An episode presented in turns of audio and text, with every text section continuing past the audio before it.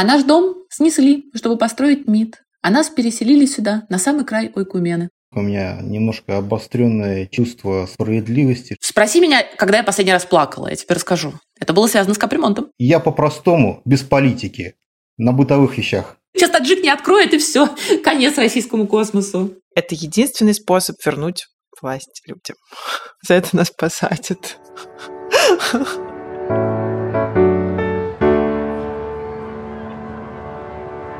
Привет! С вами Катя, Дима и наш подкаст «Цивиум». «Цивиум» – множественное от латинского «цивис» – гражданин. Иными словами, это подкаст о нас с вами, о том, как мы можем менять мир вокруг. И мы будем рассказывать истории людей, которым это удается уже сейчас. Ведущий этого подкаста – это Дима Петров, муниципальный депутат и сооснователь проекта «Дыши Москва». И Катя Дыба, я географ и урбанист. В этом эпизоде мы поговорим о местных депутатах – Многие, возможно, слышали об избрании независимых местных представителей в Москве и Санкт-Петербурге. Когда я слышу слово «депутат», я, на самом деле, очень неоднозначно имею какое-то представление вообще о том, кто это, и дистанция между мной и этим человеком достаточно большая, как мне кажется, и мы не привыкли к тому, что вообще возможно какой-то диалог.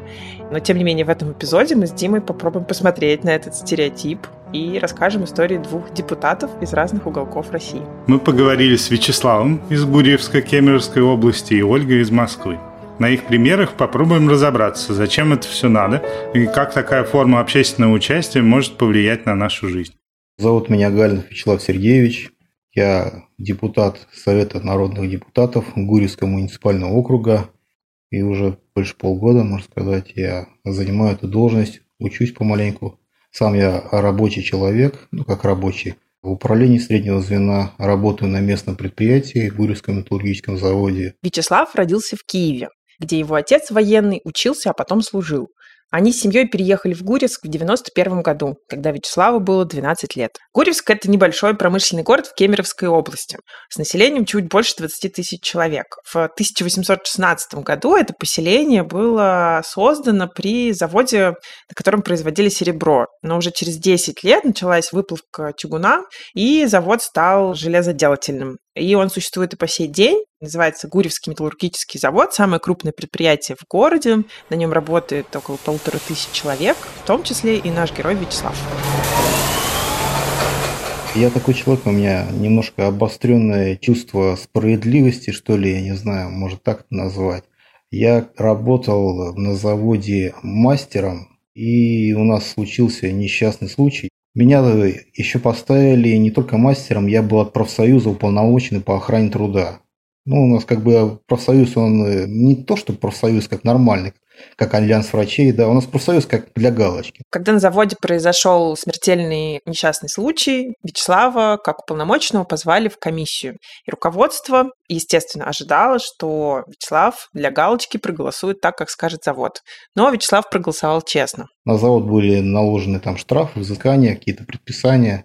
Место мастера я потерял на тот момент из-за этого. Но я не стал даже и бороться, и сопротивляться. Мне просто сказали, ты здесь работать не будешь.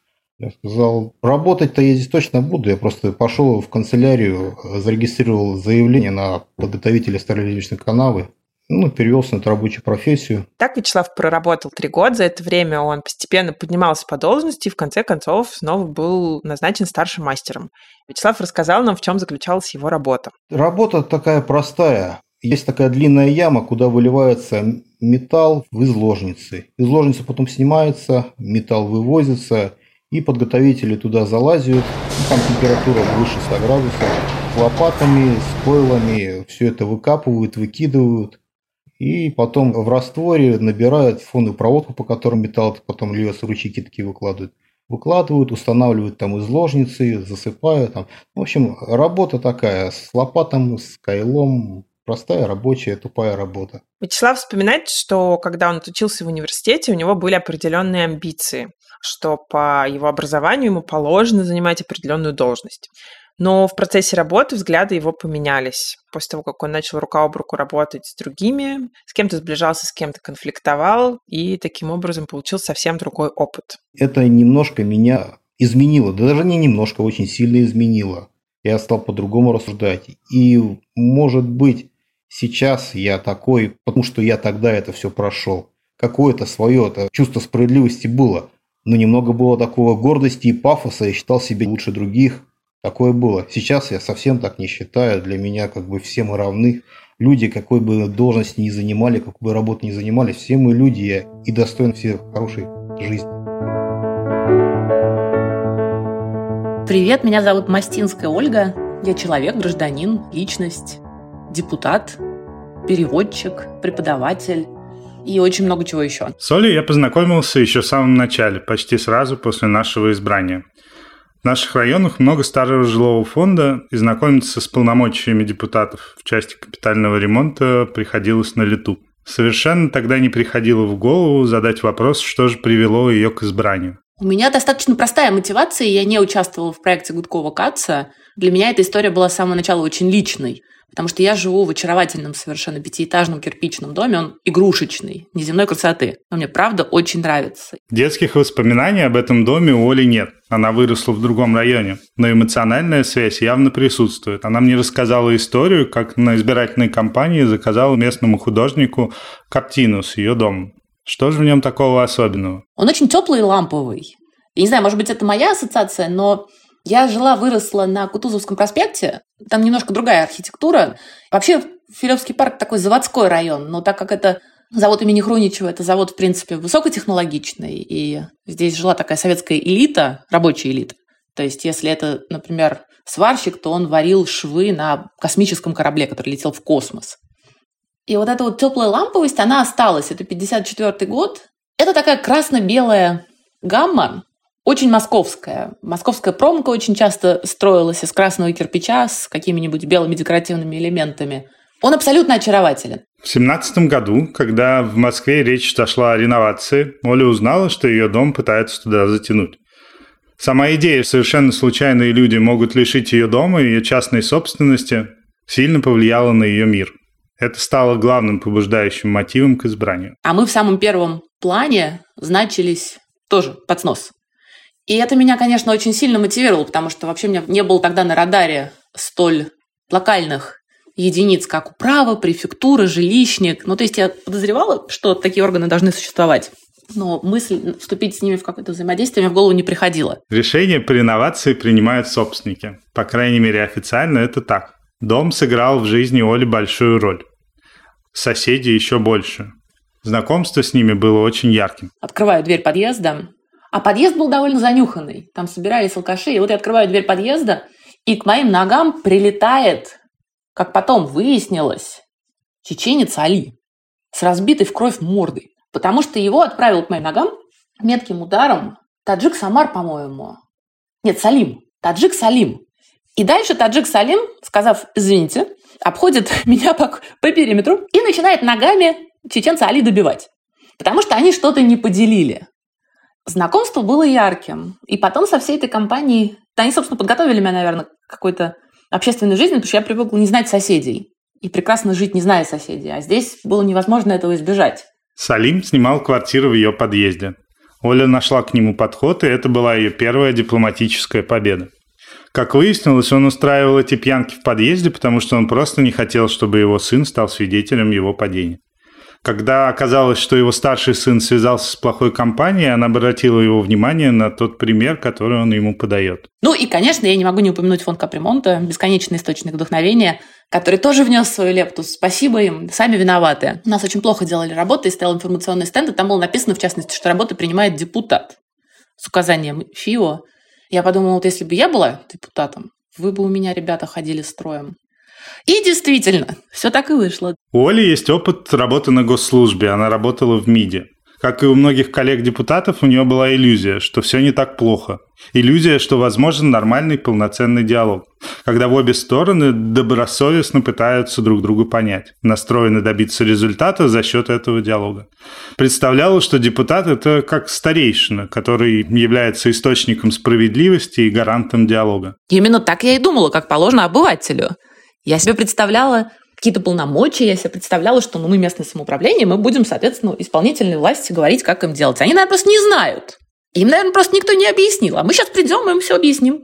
Я говорю, это удивительная наивность для, в общем, взрослого человека, не знаю, извиняющийся только тем, что мало кто у нас действительно понимает, как это устроено. Вячеслав становится муниципальным депутатом Гурьевска. Отчасти это решение он принял для собственной безопасности, а отчасти для того, чтобы общаться с властью на их уровне. В его избирательном округе несколько домов, 1600 человек, где он знает многих соседей лично, с кем-то он работал вместе на заводе, с кем-то просто знаком. И среди успешных кандидатов Вячеслав стал единственным независимым депутатом, остальные представляли Единую Россию. Люди, они действительно все разные. Я не лезу к людям своей политической повесткой. Я разговариваю с людьми о простых вещах, о том, что окружает их рядом. Я говорю, вот у вас крыша над головой, которая может течь. Надо за этой крышей смотреть и как-то участвовать в этой работе, чтобы у вас дом ваш там стоял, не разваливался. Вячеслав выбрал для себя такой язык общения с людьми. Он не затрагивает какие-то глобальные политические вопросы и не обсуждает коррупционные схемы на федеральном уровне. Он говорит со своими избирателями об их непосредственном окружении и повседневных проблемах. Вот недавно у нас был случай, когда не дали горячую воду после ремонта ЖКХ. Тогда народ заволновался. Тогда их это очень сильно забеспокоило, то, что нет горячей воды. Я как бы в это вмешался, был небольшой скандал в городе. Но вот большие политические темы простого человека не волнуют, по крайней мере в моем городе. Я говорю с ними о простом. И они меня понимают. Если бы я говорил с ними о другом, меня бы просто не поняли. Я был бы здесь местным дурачком, не знаю. А он все время там за Навального что-то кричит. Люди по своей природе довольно пассивные и аполитичные, и мы с вами часто не готовы участвовать. Но есть такие люди, как Вячеслав. Его активистская история началась в 2008 году. В тот момент, когда он понял, что политическая система в нашей стране работает совсем не так, как он думал раньше. Я думал, что когда я всех смогу убедить в правде, ну тогда ведь весь народ поднимется, ну как же, ну это же это варье. Надо только убедить, надо только объяснить. Оказалось, сейчас все все знают, все равно ничего не будет. Для меня как так? Ну, если ты знаешь, ты по-любому должен бороться. Для меня это естественно. Если ты знаешь про несправедливость, ты должен против нее бороться. Оказалось, что для 99% это вообще не так. Ты знаешь, знаешь. Что ты будешь делать? Нет, не буду. Мне как-то дорога своя рубашка ближе к телу. Я уж как-нибудь переживу. Вячеслав стал заниматься общественной работой еще до депутатства. Он создавал домовые чаты в WhatsApp, такие маленькие ячейки самостоятельности. И люди начали знакомиться друг с другом. Где-то более активно включались в обсуждения, где-то менее активно. А и обсуждались, собственно, вопросы достаточно смешные, часто незначительные, но очень важные, как оказалось, для самих жителей. Это моя первая, можно сказать, известность была про тараканов в доме тараканы, но как бы у нас вроде все люди чистоплотные, бомжей нету, нигде не живет. Сеть WhatsApp я уже создал, там, когда в ближайших домах. Ну, начали писать, фотать, нифига себе, их уже 20 лет не видел, и тут подъявились. В процессе обсуждения в чатиках с соседями стало понятно, что это проблема двух домов, между которыми проходит теплотрасса. Спустились туда, посмотрели и увидели, что рассадник находится там. Я беру заявление, пишу в прокуратуру, в Роспотребнадзор, в жилищную инспекцию, в СИП-депо разместил еще заметку.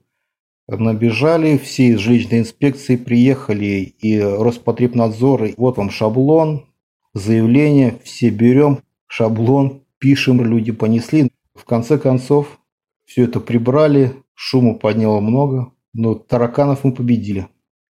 Если бы не эти сети WhatsApp, я, наверное, еще долго бы искал, наверное, этих тараканов. Объединение людей на негативной повестке – это довольно распространенная история. Другое дело – познакомить соседей между собой. Просто так, на радостной ноте.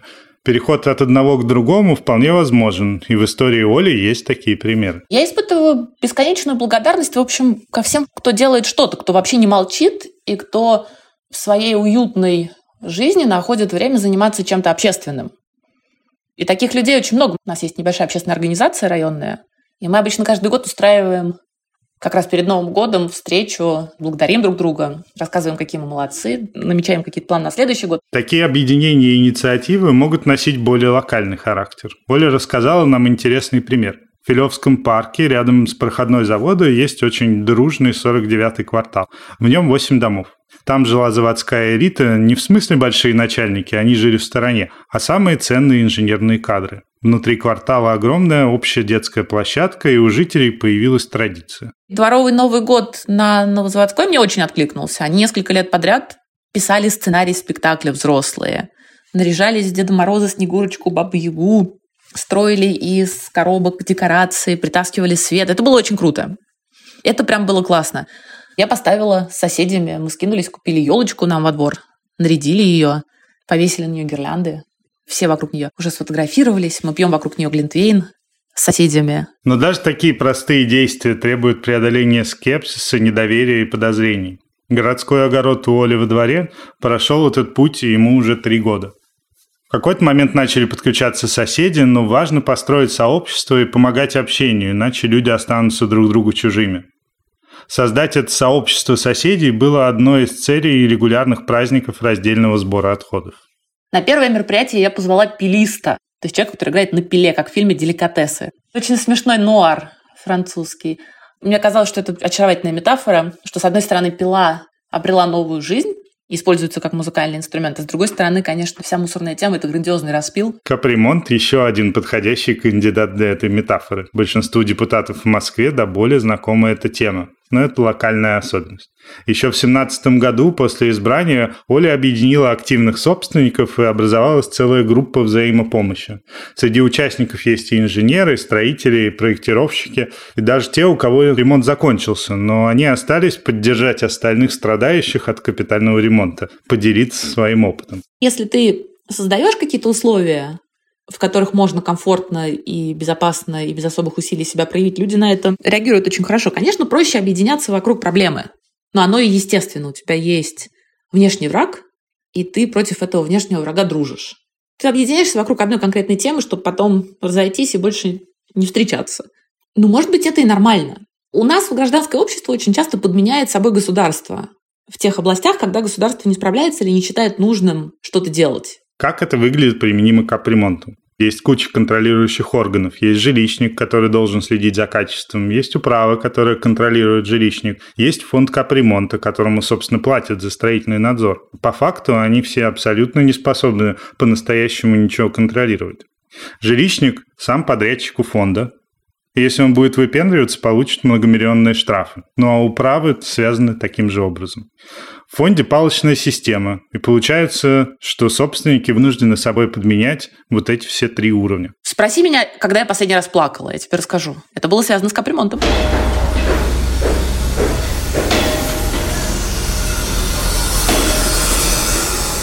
И вроде как уровней контроля очень много, но они все не срабатывают. Мне позвонили избиратели, говорят, у нас под окнами начали копать, причем не копать, а забивать сваи. У нас люстра вибрирует и сейчас отвалится. Ты не можешь разобраться, что там происходит, мы пришли, нас послали. Я прихожу и вижу, что часть участка железной дороги, вот эта перемычка от завода к Смоленскому направлению, она просто огорожена забором строительным. Там стоит какой-то состав с завода, и там машинист пи-пи гудит, и какой-то таджик смотрит на него из забора так с сомнением, открывать, не открывать. Я думаю, нормально вообще прилетели. Сейчас таджик не откроет, и все, конец российскому космосу. Первым делом Оля написала в стройнадзор и в экспертизу, узнать, есть ли правовые основания для проведения работ. Ее поблагодарили за неравнодушие и сообщили, что все нормально, проект прошел экспертизу. То есть на местном московском уровне все было окей. Далее она подошла к ситуации гибко, рассудив, что если обратиться достаточно высоко, чтобы не было никаких финансовых интересов, она написала в ФСБ и курирующему службу вице-премьеру. Написала, что я, конечно, небольшой специалист, но мне странно, что новый ЖК планирует построить, вот стена будет располагаться в трех метрах от колеи, по которой возят протоны Ангару. И пока будут копать котлован, вся эта продукция завода Хруничева она же должна продолжать ездить. Вместо того, чтобы лететь в космос, она просто у вас свалится в строительную яму. Не кажется ли вам это странным? Мне вот кажется. И провели проверку, и было судебное разбирательство.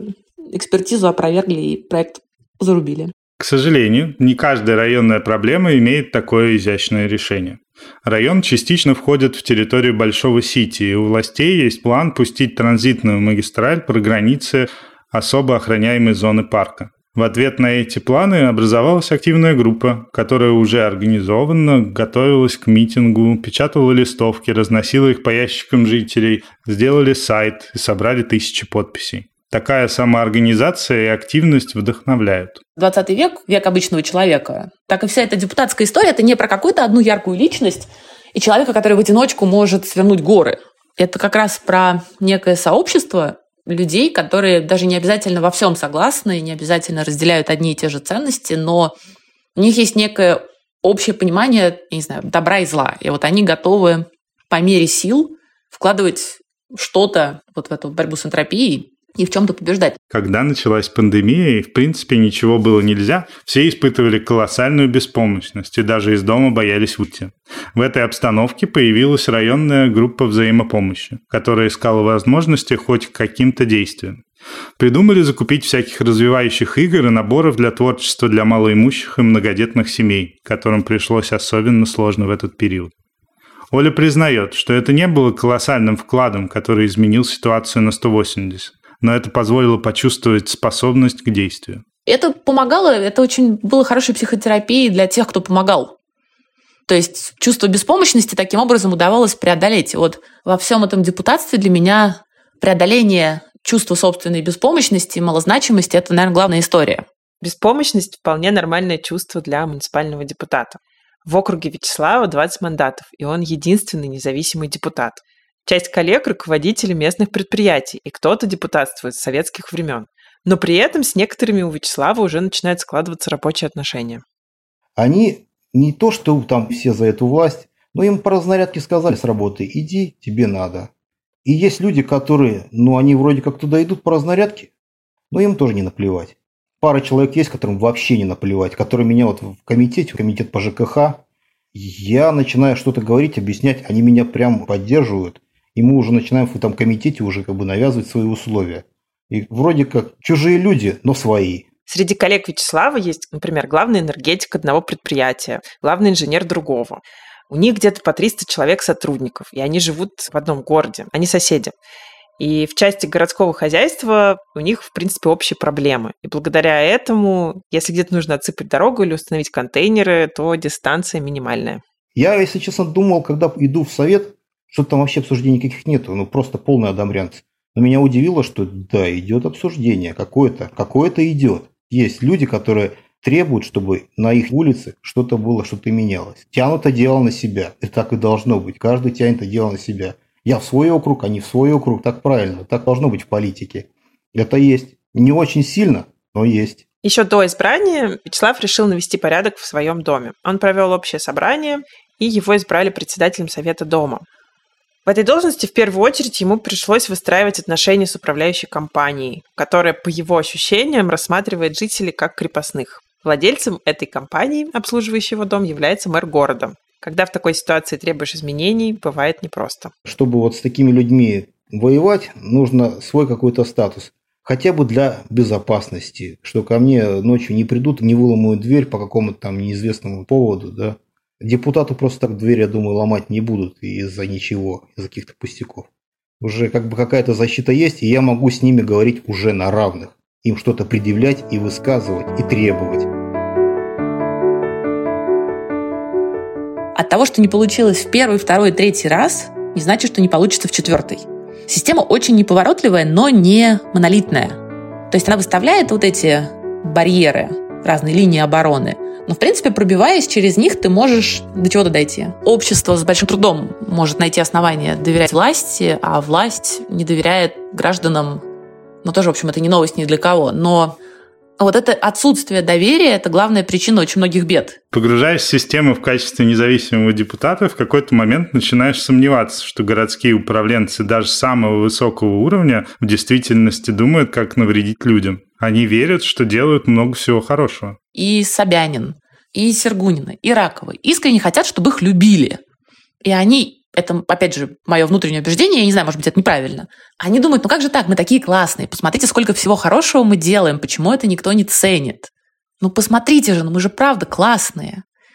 А их постоянно шляс, шляс, за одно, за другое. Они думают, ну не может же такое быть. Наверное, это просто какая-то жалкая горстка провокаторов, Представляю, что им действительно сложно принять. С одной стороны, они искренне этой любви хотят, но с другой очень боятся. Вроде как спрашивают, развивают активный гражданин, например. Но очень боятся услышать, что людям на самом деле не нравится. Поэтому они хотят получить такой запрограммированный, предсказуемый ответ. Они хотят получить известные им ответы. Они не готовы к тому, что кто-то может быть ими недоволен. Из-за этого недовольство принимает крайние формы. И из-за этого они не видят реальных проблем. Я не хочу сказать, что они прям классные и работают эффективно, качественно и добросовестно всегда. Нет. Но проблема не в том, что мало людей участвует, хотя это тоже проблема, а в том, что, в принципе, есть вот эта постоянная оппозиция власть-народ, э, и вот в этом противостоянии очень трудно быть конструктивным. Очень такое знакомое чувство. Вспоминаются наивные ожидания, о которых мы говорили в начале, что нам достаточно прийти и объяснить, что они просто не знают, как нужно. Но, похоже, дело обстоит не совсем так. Вертикаль готова лишь принимать и воспроизводить то, что соответствует ее интересам. Пару лет назад у нас все засыпали реагентами, и все очень ругались на эти реагенты. Их стали сыпать реально намного меньше. Очень простой, очень хороший пример – когда нам всю дорогу объясняли, что без реагентов никак, и вот, пожалуйста, мы видим, что без реагентов, ну, без такого количества реагентов очень даже как. Похожая история была с стеклянными дверьми в подъездах. Депутаты предложили идею потратить часть бюджета на то, чтобы поменять двери и улучшить безопасность. Но идея воспринималась как какая-то бредовая, и управа была против. Сейчас при капитальном ремонте устанавливают стеклянные двери по умолчанию. Другим похожим примером был праздник, посвященный раздельному сбору, который мы упоминали. Все тоже были против. О, это просто был фонтан. На последнем заседании совета, которое у нас было буквально неделю назад, наш главный представитель «Единой России» предложил включить в перечень районных праздников на следующий год два мероприятия, посвященного раздельному сбору отходов. Угу. Сказав, что мы с интересом следили, вот как в течение года Ольга Сергеевна и активисты проводили эти экодворы, и вот считаем необходимым поддержать. Такой диалог может принимать разные формы, от болезненных до конструктивных. Чтобы его стимулировать, часто достаточно просто начать что-то делать. Ты показываешь своим примером, что это классно, модно, молодежно, и тут же находится кто-то, кто готов встать рядом и подхватить. У каждой победы сразу нарождаются отцы. И вот этот вот процесс нарождения отцов победы на самом деле очень позитивный феномен. Меня поначалу очень бесило. Я думала, да как же так-то вообще? Я-я-я, я. А потом я поняла, что это, в общем, лучшая награда. И лучшее, наверное, признание, да. Не так важно, как устроена вертикаль власти. Главное – это начать что-то делать. Ольга оставляет за вертикалью возможность почивать на лаврах. Если есть результат, это уже хороший итог. Вячеслав же считает, что проблема в самой вертикали, в ее существовании. Он видит свою роль в распространении информации и поддержке разных инициатив. По его мнению, решение на горизонтальном уровне – это единственный способ учесть мнение каждого. Я им свою позицию начинаю объяснять. Говорю, что централизация любой власти – это плохо. Что вот советы, вы идите в совет. Даже помогу в этом. Потому что советы – это хорошо. Это немножко разбавляет власть, растягивает ее по пространству. Я вам в этом помощник, даже если мы идеологически противники. Но если вы с этой стороны, вы со мной растягиваете эту власть по территории, то я вам буду помогать. Слава – либертарианец, но для решения этой задачи готов сотрудничать даже с новыми социалистами. Он помогал их кандидатам на выборах в прошлом сентябре. Я тоже верю, что объединение для решения общих задач всегда лучше, чем поиск причин отказаться от сотрудничества. Какие обстоятельства заставят людей включиться и начать действовать, мне кажется, не так важно. А вот увидеть эту улыбку соседа, почувствовать его плечо – это то, что может помочь продолжить этот важный путь. Ну, конечно, капремонт – великий объединитель. Никто не сделал столько для преодоления атомизации общества, как фонд капремонта, конечно. Это был подкаст «Цивиум». В следующем эпизоде мы поговорим о Казани и историческом наследии как важном элементе нового феномена регионального патриотизма. Слушайте нас на любых удобных вам платформах. Apple подкасты, Google подкасты, Яндекс Музыка, Castbox, Overcast и любых других – если вам понравился этот эпизод, обязательно оставьте комментарий и поставьте нам 5 звездочек. Нам будет очень приятно. Всем пока. Пока.